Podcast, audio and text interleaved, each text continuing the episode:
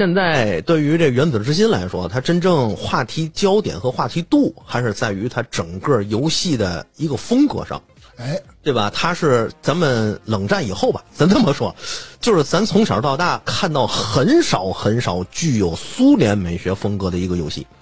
哎，确实是，是吧？确实太少了，而且对于咱们来说，这一声声的同志还有大量的亲切感。因为啊，实话实说，就是因为我跟老孙应该还都算是比较喜欢历史的，嗯，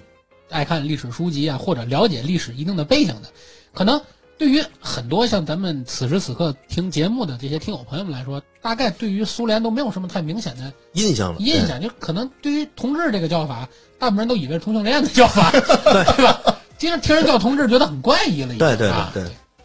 实际上，这个同志也是有很强的历史渊源和历史的这个故事在里面。是